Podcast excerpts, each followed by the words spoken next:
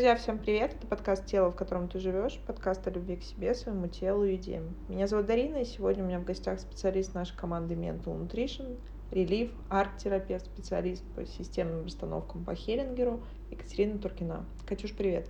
Друзья, всех приветствую, Дарина, добрый день! Тема у нас с тобой сегодня, собственно, друзья, для вас уже не новость, что мы ее выбираем прямо перед записью нашего выпуска. Конечно, мы опираемся на свой какой-то, может быть, возможно, зачастую личный запрос или вопрос, или инсайт, или то, чем мы делимся друг с другом, либо какой-то клиентский опыт.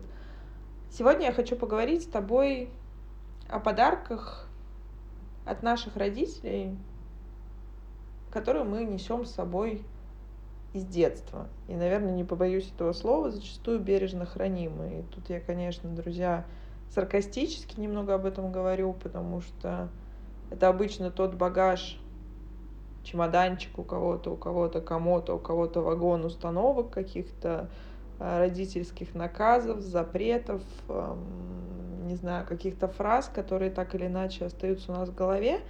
И мы никак не хотим, опять же, обращу внимание, бессознательно с ними расставаться, потому что так уже привычнее, понятнее, психика уже как будто бы договорилась сама с собой и с нами, как мы будем с этой реальностью, с этими установками в этом мире жить и выживать. Да? И тут мы говорим про вторичные выгоды. Это то, с чего начинается плюс-минус любая терапия, какой бы запрос ваш, ваш ни был, будь это нарушение пищевого поведения или расстройства, будь это какие-то зависимости, будь это посттравматика, будь это не знаю, панические атаки, невозможность построить отношения, либо что, либо другое. Подставьте свое. Всегда, если психика выбирает тот или иной способ, ту или иную копинг-стратегию, да, ту самую компенсацию, это значит, это был единственный доступный способ в тот момент времени. А обычно все-таки травму мы ловим в детстве и Кать, мне всегда нравится, как ты говоришь о том, что вот важно найти эту точку, какой, с какого момента все началось, что вектор взгляда и наше вот восприятие этого мира стало под определенной плоскостью, да, и в определенном ракурсе. И э, я уже приводила вам пример, друзья, про слоненка. Помните, когда их в Индии в детстве колушку пристегивают, и вот они не могут отойти. Но только когда этот слон весит по тонне и больше, то я подозреваю, что этот колышек точно его не удержит, как и ни одна клетка. Но слонята так и сидят, эти взрослые слоны так и остаются на том месте, где они есть. И то же самое, Кать, зачастую делаем мы. Ведь, собственно, почему я сказала про те подарки от родителей, с которыми мы живем с детства, потому что это те самые ограничивающие убеждения, которые не дают нам вырасти по работе, не знаю, не дают заработать тех денег, которые мы хотим, не, не дают создать ту комфортную жизнь, о которой мы мечтаем, встретить того мужчину, не знаю, обрести ту фигуру мечты. И давай поговорим о том, как вообще работает механизм установок. Мой, наверное, вопрос, вопрос вот клиентов всегда, наших слушателей, подписчиков. Почему мы так в это начинаем верить? Объясни мне, пожалуйста, вот с чего все начинается, как работает этот механизм и как он дальше влияет на нас, когда мы становимся большими, самостоятельными, но это не точно. Да, это чудесно, это не точно. Да, мы все, это, э, мы все слоняты, собственно говоря, большие, но которых удерживает маленький колышек. Да, что происходит, друзья? Давайте разбираться. Мы маленькие, а, у нас нет никакого представления об этом мире. И весь мир мы познаем либо самостоятельно, либо через, своего родителя, опираясь на родителя. Опять же, мы в детстве понимаем, где-то держимся все время а, с вами в области а, безопасности из-за того, что с нами есть наш значимый взрослый, который справляется, который может что-то что сделать с ситуацией в нашей жизни.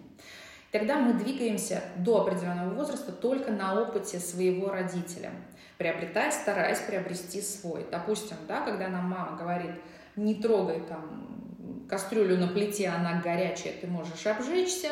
Соответственно, мы что с вами стараемся делать?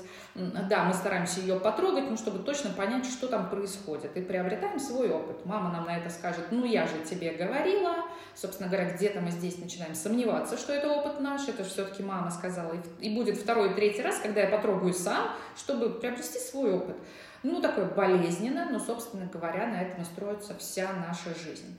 Что же касаемо установок? Есть установки, которые сработали с нашими родителями. Ну, допустим, давайте такую жесткенькую возьмем, да, если будешь дружить с ребятами до свадьбы, то на тебе никто не женится. Ну, в советское время, скажем так, когда у нас э, были другие условия жизни и, собственно говоря, по-другому все это виделось. Почему, если мы с вами немного в историческом периоде да, посмотрим еще чуть более назад, то там э, долгое время вообще никто никого не выбирал. Там все решалось э, другими, другими способами на любом уровне, и у бедных, и у богатых. Ну, давайте так дуально разделим, да, чтобы вы понимали, что и крестьяне же никто там по любви не женился особо. И, собственно говоря, э, князья, барья и все же с ними графья, они все тоже не имели такой возможности выбрать себе по ощущению, по нравится, не нравится, по каким-то чувствам, интересам своего партнера. И только совершенно недавно, скажем так, у нас появилась такая возможность все-таки выбирать. Так вот, как только первый раз мама мне сказала эту установку, что, о чем нам говорит эта установка? Что если я буду что-то делать, со мной будет что-то не так, меня потом не выбирают. Но в современном обществе мы понимаем, что сексуальная часть нашей жизни – это тоже очень важная часть. Наши взаимоотношения с партнером сексуальные – это тоже очень важно. Ну и, собственно говоря, уж, друзья, простите меня, опять же, говоря про кота в мешке, ну, я думаю, что каждый для себя когда-то понял, о чем я. Сейчас мы не готовы на это, на этого кота в мешке. Да, где-то ждать, потом после свадьбы немного разочароваться, а может быть и много разочароваться. Потому что, еще раз говорю, сексуальная – это самая сильная энергия, и мы все-таки идем сюда для того, чтобы получать удовольствие и жить счастливую свою жизнь и в сексуальной сфере в том числе. Поэтому, да, установка когда-то работала, возможно, в какие-то времена, а, потому что, ну уж простите, не было такой развитой медицины, и это было по другим соображениям все-таки, да, чтобы у нас было плюс-минус здоровое потомство появлялось хотя бы в начале, да, у пар. Поэтому давайте так, установка существует, но на данный момент она не рабочая. Почему? Потому что у нас изменились некие вводные. Если мы с вами берем эту установку и вкладываем ребенку в возрасте до 6 лет, условно, он вообще не поймет, о чем, о чем речь. И тогда до 6 лет мы ребенку транслируем совсем другое, что ты должен скромнее себя вести. Девочка не должна там, не знаю, задирать платье. Собственно говоря, детям глубоко все равно. В трусах она без трусов, потому что у них нет понимания собственных еще границ, нет понимания социальной нормы. То есть э, у них там все попроще, нет критического мнения. И вот это критическое мышление, да, которое у нас появляется после 7 лет, когда мы начинаем контактировать с дополнительным социумом в своей жизни, и слышим мнение другого, оно и дает нам возможность начать сепарацию, отделяться от родителя. До 6-7 лет мы живем только опытом своего родителя, чаще всего материнским опытом. Помним, у нас исторический период такой, что мать чаще всего занимается воспитанием а, детьми, и только сейчас стало немного меняться. Поэтому все, что до 6-7 лет у мамы а, под вопросом или болит, давайте таким словом назовем, она будет так или иначе транслировать своему ребенку. Все вот это, да, что ребенок услышал, а там еще помним, что есть у нас бабушка, у которой совершенно другой опыт. Бабушка тоже нам что-то говорит, да, пирожочек, который на тебя смотрит, вспоминая один из наших выпусков. Мы тоже все это впитываем. Почему? Потому что мы не знаем, как может быть по-другому. Все, что нам сказали, для нас так или иначе правда. Мы все это воспринимаем на веру, и это действительно так. Что происходит дальше? Мы начинаем взрослеть, мы сталкиваемся с чьим-то чужим опытом, с опытом других людей.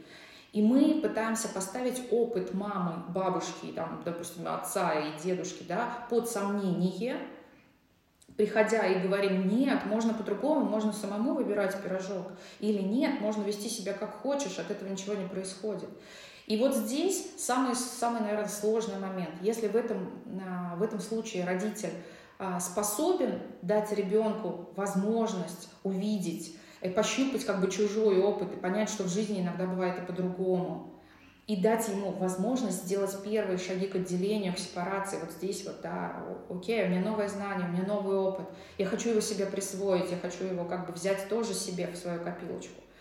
Тогда начинается сепарация. Если родитель директивный, говорит, «Э, на самом деле твоя подружка тебе сказала фигню, и мама у нее, собственно говоря, не очень умная женщина, и все на самом деле не так, а действительно платье задирать нельзя, это очень плохо, все, мы опять подвергаемся директивности родителя, невозможности родителя признать нашу отдельность, да, потому что сепарация это то, когда мы потихоньку, шажочками начинаем уходить вот в эту отдельность, взрослость, как будто бы я уже не мамин хвостик, я все-таки тогда, как у ящерки, пытаюсь где-то отвалиться в какие-то моменты. Если мама позволяет, окей, мы с вами выходим в какую стадию, когда мы начинаем получать свой опыт, либо подтверждая установку, которую сказала мама, либо ее опровергая за счет опыта своего и опыта других людей. И в этом случае какие-то установки у нас разрушаются, если у нас есть такая возможность. Но если родитель не готов к вашей сепарации, к вашему отделению, и родитель вами закрывает свои какие-то потребности, что у нас происходит?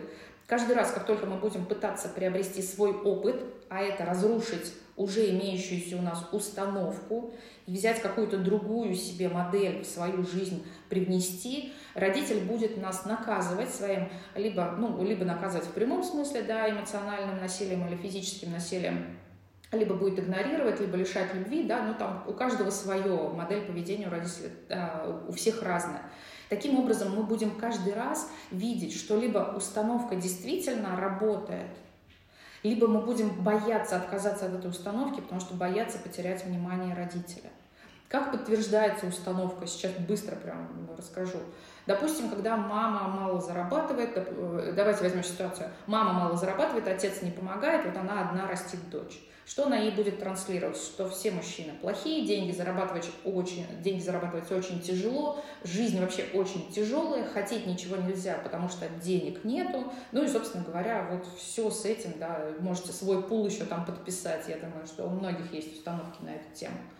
Что происходит? Девушка вырастает и начинает пробовать сама зарабатывать. Как она начинает пробовать? Мама каждый раз обесценивает ее интерес к чему-то новому, или ее попытки начать, или попытки что-то сделать. Она каждый раз ей будет говорить, что ну вот смотри, как ты много работаешь, тяжело. Видишь, деньги очень тяжело зарабатываются. Или она будет говорить, посмотри, вот кто-то есть, у кого получается это легче, потому что у него какие-то другие данные, какие-то другие качества есть у человека. Посмотри, ты недостаточно хорошая для этого. И каждый раз что у нас происходит? Мы не можем сказать, что мама плохая, мама говорит неправду, потому что у нас, помним, мамина фигура, у нас материнская фигура самая сильная, самая значимая для нас в нашей жизни. Мы с вами уходим в какую историю? Что каждый раз, когда нам нужно опровергнуть установку, мы как будто бы должны отказаться от матери. Отказаться от матери из нас никто не хочет. Друзья мои, давайте признаться так, все-таки ну, мы хотим сохранить мать в своей жизни, какая бы она ни была. В идеале, конечно, да, хорошую, любящую, принимающую, но та, которая у нас есть, мы ее тоже, поверьте мне, на глубинном уровне все дети любят свою мать, что бы там ни происходило в их жизни.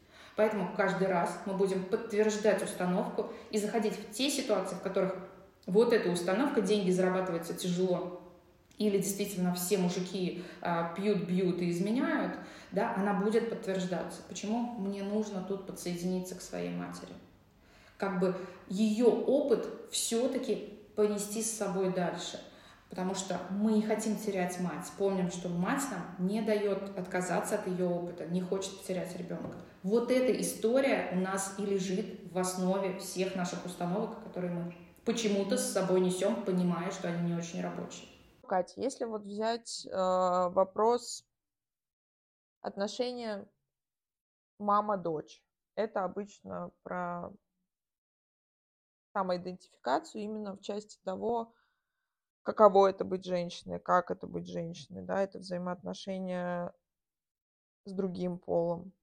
За что отвечает папа? То есть мне вот хочется здесь, чтобы ты рассказал поподробнее, какие установки, вот если у нас мы уже выбрали так злостно называть их подарками, какие подарки мы от кого получаем в детстве? То есть кто за что отвечает в нашей семье по выдаче нам установок?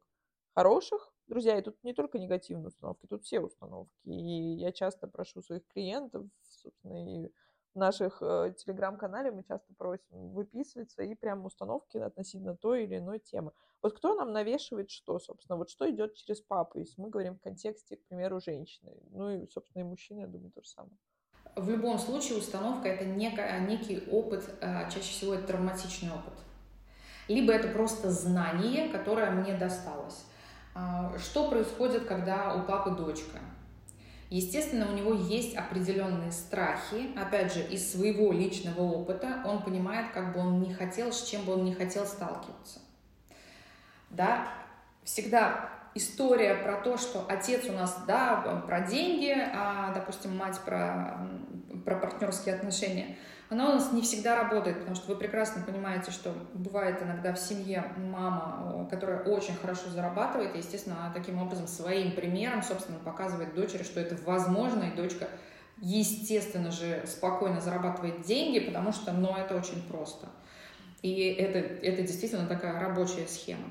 Поэтому, когда мы с вами начинаем а, говорить о том, что дал папа, а что дала мама, эти установки, они могут перекликаться. Если мы берем людей плюс-минус из одной, ну да, как сказать, сферы, наверное, если они одного возраста, если они находятся а, в одних и тех же условиях, тогда у нас родители будут транслировать плюс-минус одно и то же, но со ссылкой на свою травматику, как будто бы каждый раз сверяясь, а что в моей жизни не работало, да, как вот с тем горячим чайником. То есть кто-то трогал горячее, а кто-то совал э, в розетку да, металлические предметы. Собственно говоря, родители будет говорить, что там ударит током, а здесь ты обожжешься. Или еще что-то, основываясь на своей травматике, на своем опыте. Поэтому каждый из родителей первую очередь старается оградить себя от лишнего, ну, скажем так, волнения за ребенка и пытается для себя облегчить а, взаимодействие с внешним миром касательно его роли отца или матери. Поэтому, когда мама имеет неуспешный, э, такой неудачный опыт а, общения с мужчинами, девочке она будет транслировать, конечно же, про отношения. Э, если при всем при этом у нее сложности с финансами, то туда добавляется финансовая тема. Если мы с вами говорим, что здесь еще и плохие отношения у нее самой с матерью, она чаще всего будет девочке а, давать установки такого порядка, что родителей нужно любить, там, да, им помогать, ну что-то такое будет взывать как раз вот к, а, как будто к потребности восстановить отношения со своей матерью. Если у нас существует некий отец, у которого все в порядке в финансовой сфере э, и все в порядке с отношениями, у него все хорошо в семье, тогда он будет, в принципе, девочке транслировать такие положительные установки, хотя которые в дальнейшем да, могут э, тоже давать негативный эффект. Допустим, да, что ты моя принцесса, ты достойна столько самого лучшего. У тебя должен быть самый лучший мужчина, и он должен быть вот каким-то таким, таким, таким. Соответственно, вот это все установочки. Девочка вырастает, и потом понимает, что, блин, принц у нас один, он в Великобритании, и он уже занят, да, другой, другой тетенькой. Что делать? Установка-то неплохая, да, про вот как раз а, ценность себя, но насколько она адекватна в рамках существующего мира? Может быть, вот эту ценность себя можно другим образом привить ребенку. И любая установка, если у папы плохие отношения с мамой, что он будет транслировать? Что женщина должна быть доброй, внимательной, покладистой, там, не знаю, что-то еще мы здесь говорим о чем? Родитель свою травму так или иначе транслирует на ребенка через установки, как бы желая, чтобы ребенок с этим не столкнулся в его жизни. Да, мы все время хотим свой опыт пристроить к своему ребенку, соответственно, чтобы что а, сделать э, его жизнь, ну, скажем так, проще, легче, да, и чтобы он не столкнулся с теми проблемами, которые есть у нас. Это все заворачивается в какую-то определенную фразу и вкладывается, ну, такой, знаете, как действительно уже установлен, установившийся факт, такое убеждение, которое невозможно подвергнуть критике. Каждый раз родитель будет напоминать, что посмотри, я тебе говорил, и это работает действительно так. И опять, посмотри, я тебе говорила, это работает так. Человек со временем, неся установку, любую от мамы или от папы, да, помним, что там травматика говорит, э, у нас травматика вообще в любом человеке говорит, в родителях в большей степени. Они либо за счет ребенка закрывают э, свои моменты, какие-то потребности свои, проблемы, либо пытаются их э, да, просто утилизировать в ребенка, да, как бы используя ребенка как контейнер в невозможности из взрослой позиции договориться со своим партнером, да, напрямую, скажем так, избегая вот этого буферной зоны в качестве ребенка. Мы живем, мы каждый раз установку подтверждаем. И нам, по сути, не так важно, откуда она взялась. Нам в идеале от нее избавиться, конечно же родители действительно закрывают невозможности, когда невозможности из взрослой позиции наладить свою жизнь, мы как будто бы пытаемся все свои нереализованные желания, фантазии, страхи, установки, боли реализовать в нашем ребенке. И тогда у этого ребенка действительно, который потом вырастает во взрослого, остается ощущение того, что как будто бы он проект. Проект, начиненный какими-то установками, какими-то страхами, какими-то правилами, какими-то догматами. И когда, условно говоря, эта жизнь не, про, не проходит теста на реальность, исходя из его установок, вот это, там идет когнитивный действительно диссонанс. И вот тут обычно начинаются все наши вопросы. И вплоть до, начиная с тревоги, заканчивая уже депрессивными какими-то эпизодами, что мы действительно не удовлетворены жизнью. Она не такая, как, как, какой мне транслировал ее папа, к примеру, да, или она не такая, какая, какой мне транслировала мама. Или, опять же, я смотрю через такую же призму, через которую, с которой на нее смотрела мама. И вот, друзья, вам такое задание, мы уже его давали. Когда у вас возникает какая-то установка, правила в вашей голове, попробуйте вспомнить, а чьим голосом, собственно, говорит эта установка, или чьим голосом говорится этот комментарий. Особенно вот у нас был выпуск с Светланой Пшеницыной про внутреннего критика, как раз о том, чьим голосом мы себя ругаем. И обычно это один-два значимых человека в вашей жизни, и чаще всего, увы, это мама и папа, либо какие-то близкие родственники, опекуны, которые занимали значимое место в вашем детстве. Катя, а вот у меня вопрос. Можно ли от установок избавиться самостоятельно? Или все-таки там настолько есть вторичная выгода, что наша психика никогда нас к этому не подпустит? Ну, смотрите, скажу так. Конечно, можно все, друзья мои. Я здесь придерживаюсь такого мнения. У нас наши способности не ограничены, мы можем все. Вопрос в другом. Сколько мне понадобится на это времени и ресурса моего личного?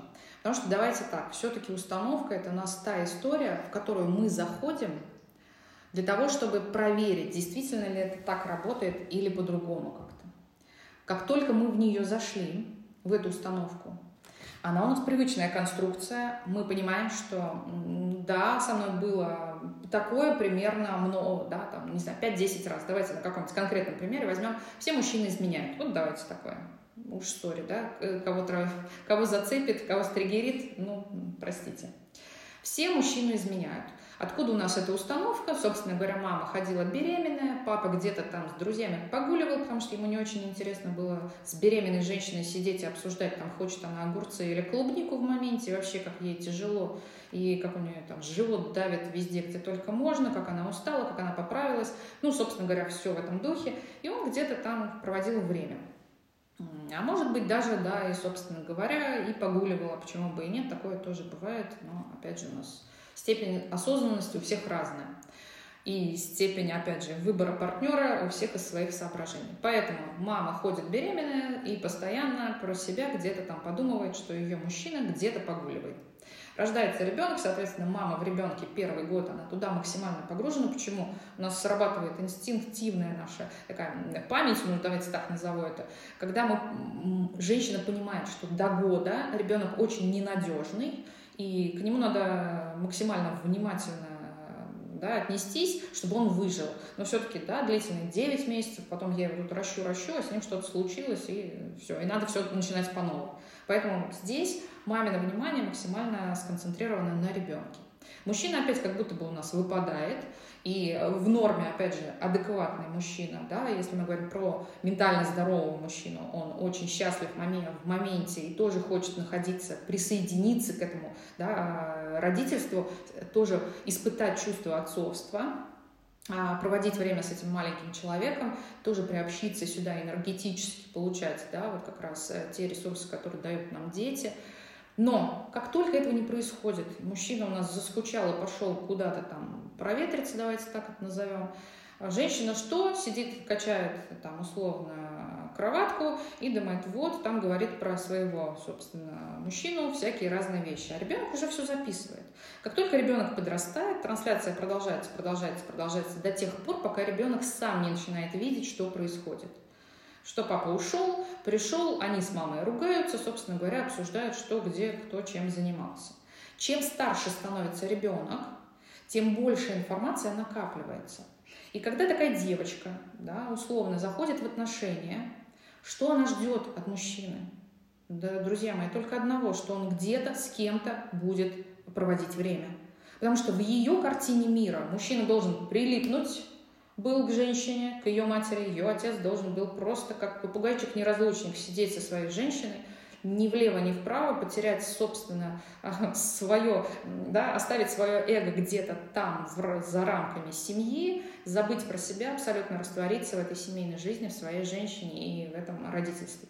А это, помним, не норма. У нас все равно все люди отдельно имеют право на свою какую-то жизнь, да, вне рамок даже отношений. Понятно, что родительство это все равно договорная история.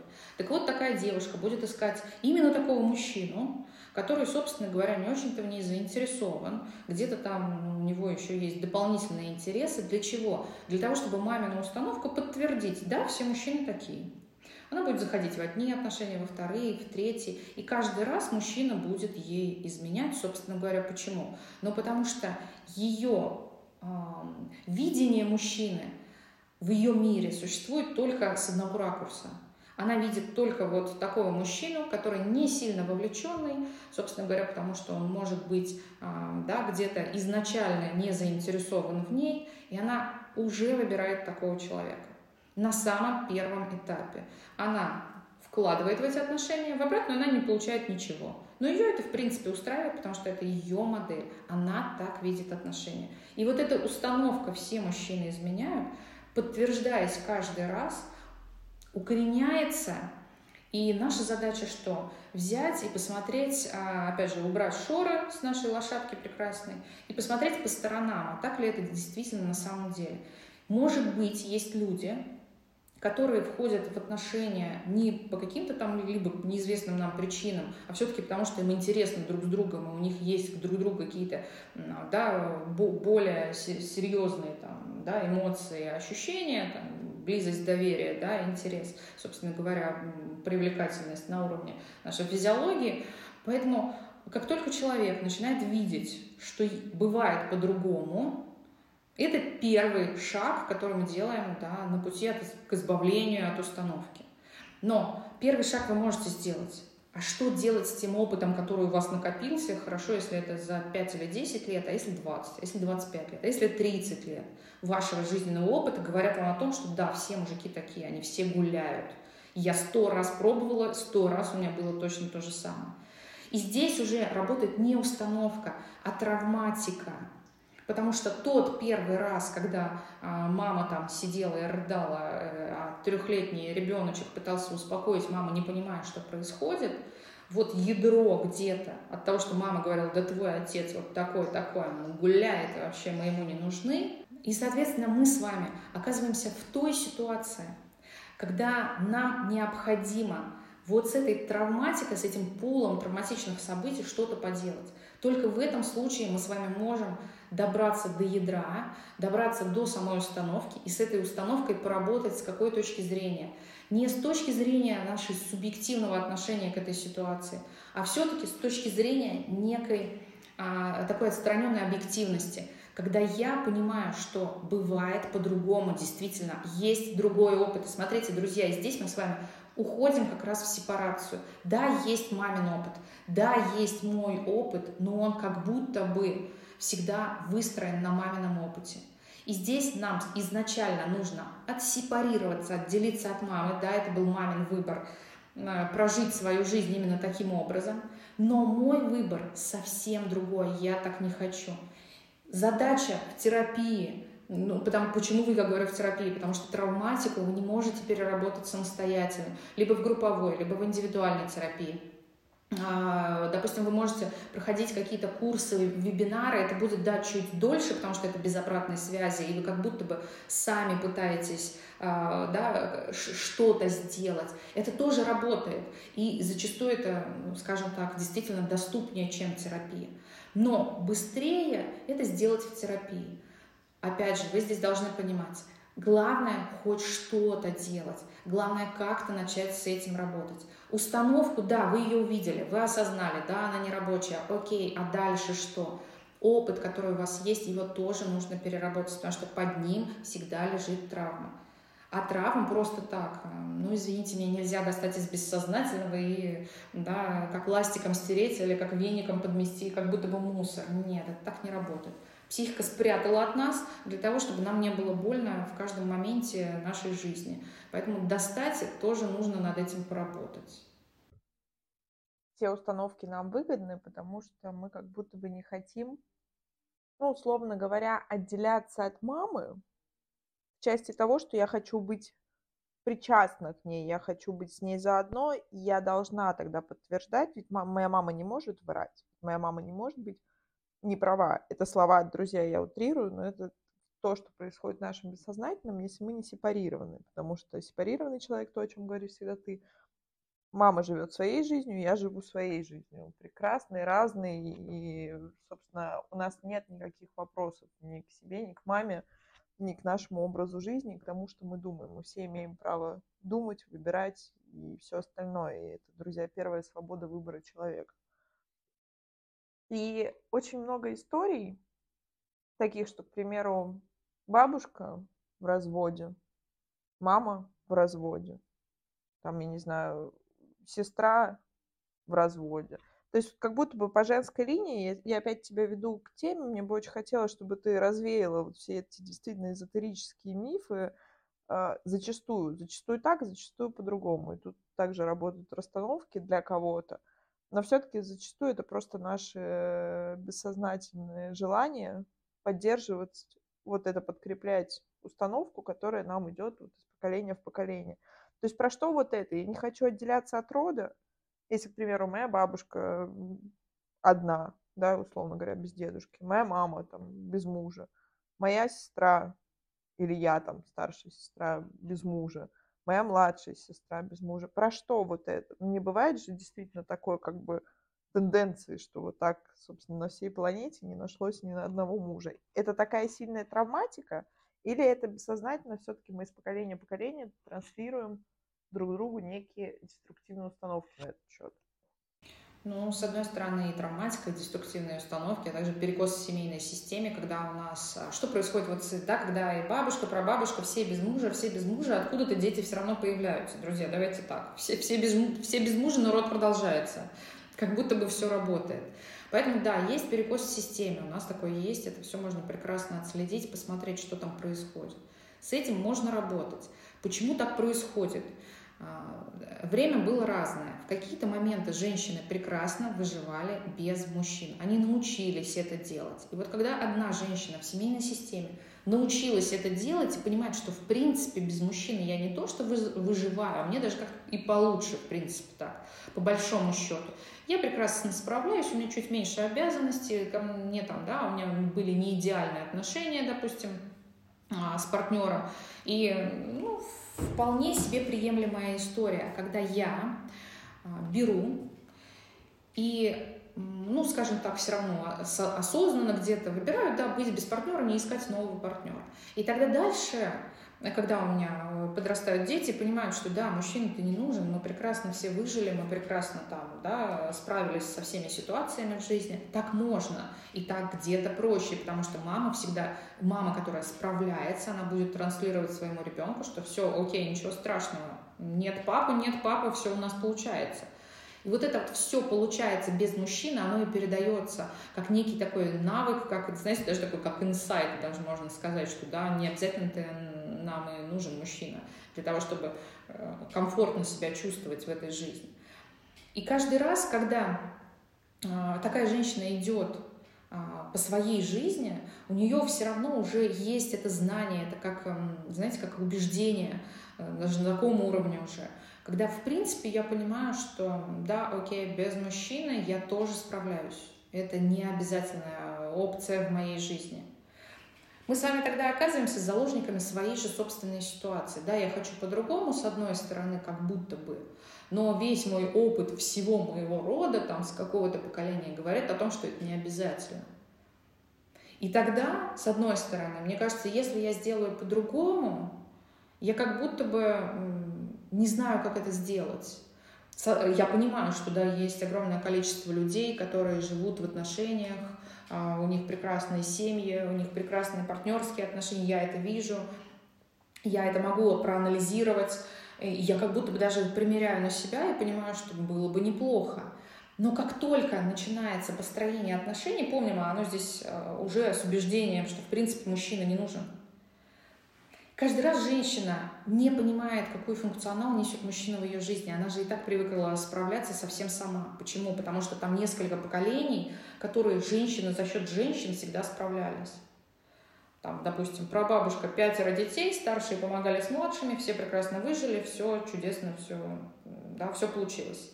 Опять же, у этих детей не сложилось, они что-то друг подружки, все большой семьей этой прекрасно выживали, все друг другу помогали, все сложилось. Не обязательно иметь партнера для того, чтобы выжить. И это основная идея, которая мешает нам.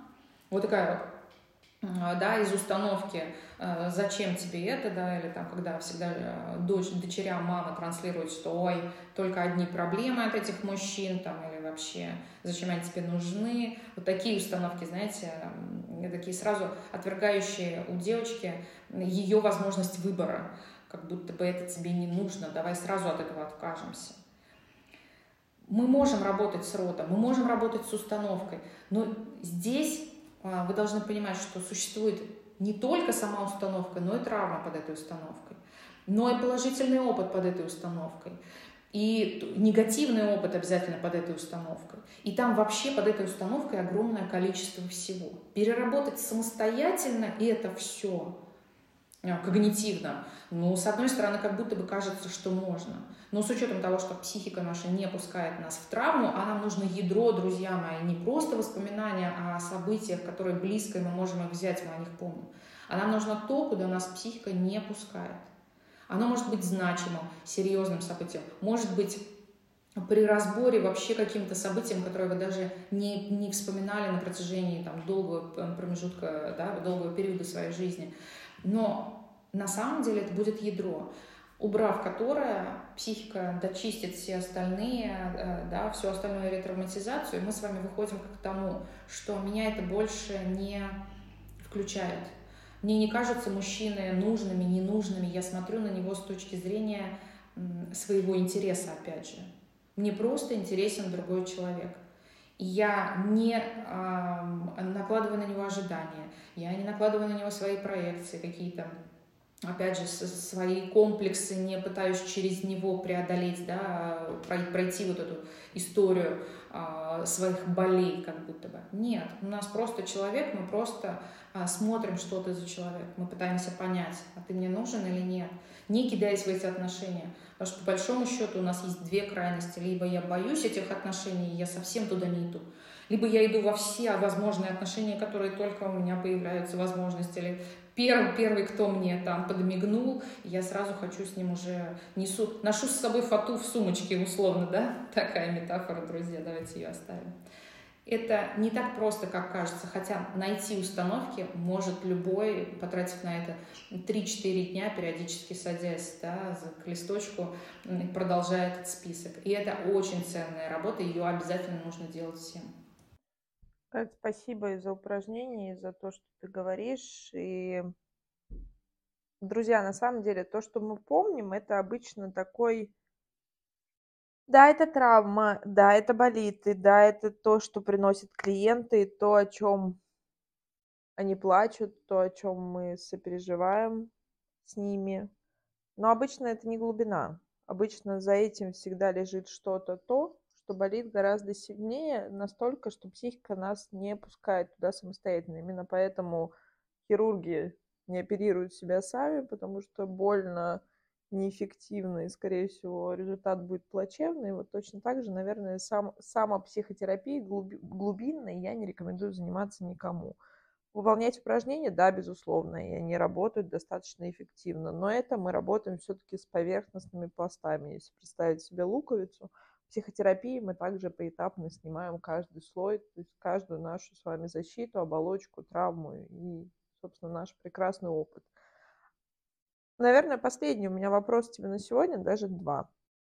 Мы сейчас с тобой говорили о вербальных установках, о том, что нам транслировали родители, о том, что они говорили, произносили так иначе в том возрасте, когда мы еще все воспринимали на веру, да, без какого-то критического мышления и вообще как-то не поддавали сомнениям то, что нам произносят родители.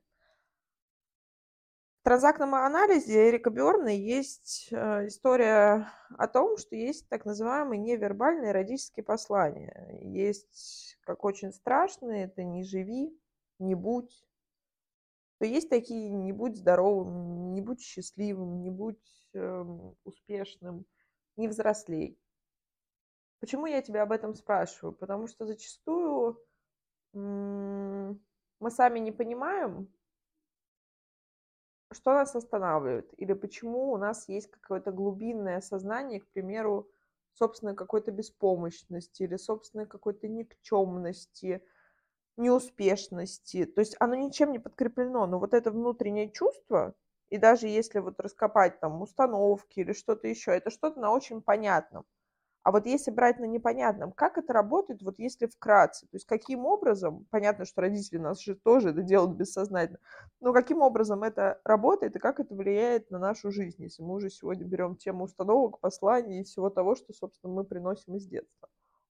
На уровне, вот самое сложное, это, конечно, бессознательный уровень, потому что с когнитивными все-таки историями мы с вами можем контактировать да, запуская автоматические мысли, достраивая их в бесконечные цепочки, да, собственно говоря, давая нашей белочке в этом колесе мыслительном порезвиться. А с бессознательным у нас гораздо сложнее. Установки, которые дают родители на таком уровне, а, прорабатывать самостоятельно, ну, собственно говоря, знаете, такая борьба с ветряными мельницами. Потому что здесь у нас настолько идет сильный конфликт а, с одной стороны, бессознательно понимает, если я родился и выжил, значит, все в порядке, значит, родитель меня хотел родить, и он меня уже любит, он дал мне жизнь. С другой стороны, родитель все время транслирует «я тебя не люблю», или «ты недостаточно хорош», или «ты недостойный», все что угодно, да, там у нас же у родителей своя история. Вот тут хочу сразу сказать, друзья, спойлер, фраза, к примеру, вот если бы не ты, или как-то можно даже по-другому, наверное, смягчу, что если бы я там вас с братом, к примеру, сейчас не родила, или я не выбрала бы сейчас вот там сделать, там, стать мамой, то я могла бы быть, не знаю, певицей. Вот кажется, достаточно милая фраза, что как будто бы выбор сделан в сторону тебя и брата, в сторону того, чтобы твоя мама стала мамой. Как будто бы это все очень добровольно. А вот в детском мозгу, мозге, это все воспринимается на уровне, что если бы меня не было, то маме было бы сильно лучше. И вот тут и начинается программа. И, друзья, и сразу копаем в сторону саморазрушающего поведения. Начиная, кстати, от огромного количества татуировок, заканчивая алкоголем, сигаретами, наркотиками, перееданием. Все, что, собственно, связано с этим, мы можем отнести к саморазрушающему поведению. Тот же самый момент, эм, не будь здоровым, не взрослей. Если ты уйдешь, я буду болеть. Это вот те самые манипуляции, когда неожиданно у матерей а, начинает болеть сердце, когда их взрослые дети уезжают в другой город учиться или что-то еще. Какие-то такие моменты. Почему это сложно выявлять самостоятельно? Потому что это все то, что лежит на более глубинных пластах, и вот действительно эти сценарии, друзья, они не то чтобы сложнее, но они дольше поддаются, как ты, Катя, сказала, наверное, вычленению, знаете, как по весне и выкорчевывают или по осени что-то там мы сажаем, соответственно, нам нужно прополоть поле. Вот это то же самое, потому что все, что на уровне когнитивного, это может проверяться. Для этого есть определенные техники, определенные так называемые поведенческие эксперименты, где мы можем, вот мы начали с тобой как бы с простого, в принципе, с установок, да, которые мы можем проверять на, на их жизнеспособность, на их жизнеприменимость там в 21 веке или жизнеприменимость непосредственно к нам. А вот, допустим, сценарии, вот эти бессознательные, они действительно сложнее и дольше, просто дольше поддаются как бы какой-то коррекции и, собственно, переубедить себя на то, что это не ваш план жизни, и его можно переписать, буквально для этого и нужна э, та самая фигура в виде психотерапевта, который, как я всегда говорю, является прекрасным костылем до того момента, пока нога, собственно, не поправится. Кать, и последний вопрос. Вот мы проработали свои сценарии, свои установки, свои послания, свои травмы, там прошло какое-то время. У нас есть свои дети. Это то, что нас всегда спрашивают в комментариях вот в нашем телеграм-канале, в нашем инстаграме. А как, к примеру, вот мне вырастить ребенка, чтобы у него не было установок? Вот как, как самостоятельно, да, то есть как невольно не нанести ему вред? Вот кажется, как будто бы это такой, ну, вызывает смешок, а на самом деле становится и тревожно, потому что ты не понимаешь, какой момент ты можешь что протранслировать своими, казалось бы, словами, там, достаточно безобидными. Друзья мои, э, это, это чудесный вопрос, и я на самом деле здесь про осознанное материнство, все-таки давайте идти в эту историю с целью построить нашими руками новое поколение, новое будущее, где все будут счастливыми. Что делать? У меня уже, допустим, есть ребенок, давайте так. Ну, естественно, если мама заходит осознанная уже в материнство с момента пренатала, уже она совершенно по-другому себя ведет, и там все, все в принципе должно быть плюс-минус хорошо. Мама, мамочка, которая проработалась до беременности, скорее всего, даст своему э, ребенку то, что и нужно. Если у нас уже есть ребенок, давайте так. Как только вы сказали что-то из области установок, убеждений, ограничивающих, а, соответственно, где-то из сферы комплекса что-то свое хотите передать какой-то опыт ребенку, и вы вот это уже отследили, что а, если ты не будешь хороший, с тобой не будут дружить. Все, вы поняли, а это установочка. И тут же вы в моменте можете исправиться и сказать своему ребенку, что да, кто-то с тобой дружить не будет. Это всегда такое может быть. Дружок, не, не надо рассчитывать, что этот мир какой-то да, специальный для тебя. У нас все разные, все отдельные. Мы транслируем это уже ребенку. Да, мы можем ошибиться в моменте, но потом можем быстро исправиться. Главное — отследить вот эту установку. Как только вы поняли, что вы много навешиваете, ну, значит, тогда быстрее в терапию, чтобы а, вот эти моменты зачистить и а, ребенка все-таки воспринимать таким, какой он есть. Ведь зачастую, а, почему идут вот эти установки, убеждения и комплексы мы навешиваем на того маленького человека? Потому что мы в моменте не понимаем, что делать. В моменте мы не уверены в себе. В моменте мы не можем принять его таким, какой он есть. Ну, боясь, опять же, вот это я плохая мать, боясь своей плохости. Вот как только пошли эти звоночки, значит в терапию. Здесь уже нет времени ждать. И нет времени рефлексировать годами или там, значит, ну, тогда я всегда говорю, ну, если не готовы работать над собой, копите на терапию ребенку. И 18 лет он а, уже будет иметь а, как раз ту сумму, которая даст ему возможность закрыть вот то все, чем вы его наградите. Поэтому отследили, это уже первая ступенька. Если в моменте у вас есть возможность исправиться и тут же объяснить ребенку, что да, мир разный, все люди в нем разные, ты можешь быть абсолютно таким, каким ты вот хочешь быть. И здесь мы с вами, друзья, не говорим про какие-то перекосы, да, когда у нас а, ребенок а, себя ведет, там, не знаю, качается на люстре образно, да, давайте такую метафору оставим, а, в попытках привлечь ваше такое безусловное внимание, такое да, истинное внимание матери, а вы его игнорируете из области «ему все можно, я его принимаю». Дорогие мои, тоже не уходим в этот перекос, дорогие мои родители, да, помним, что ребенок, в принципе, всегда хочет от вас только одного – вашего принятия, вашей любви, вашего внимания, вашего тепла. Вот если это все вы ему даете, ребенок будет счастливый, И, собственно говоря, никакими способами другими, плохим поведением, либо адаптационным поведением э, заслуживать вашу любовь и внимание болезнями уж тем более не будет, потому что он и так это будет получать. И он сможет прекрасно расти, прекрасно развиваться, получать свой опыт, а, если вы им дадите возможность сепарироваться от вас, имея свое отдельное от вас мнение, и вас не будет каждый раз триггерить, когда ребенок с вами не согласен. Это маленький человек, который только познает мир, и он имеет право на свое мнение, имеет право на свои ошибки, на свой опыт. Как только в вас здесь затриггерило что-то, его какая-то история, ну, значит, собираетесь в терапию. Это очень важно. Потому что как бы мы ни хотели, как бы мы ни думали о себе, что мы осознанные, что мы проработанные, так или иначе у нас есть моменты, которые включают, которые нас триггерят и включают в нас старые программы. Мы с вами должны все-таки нести ответственность за то поколение, которое растим здесь и сейчас, или собираетесь растить вы его.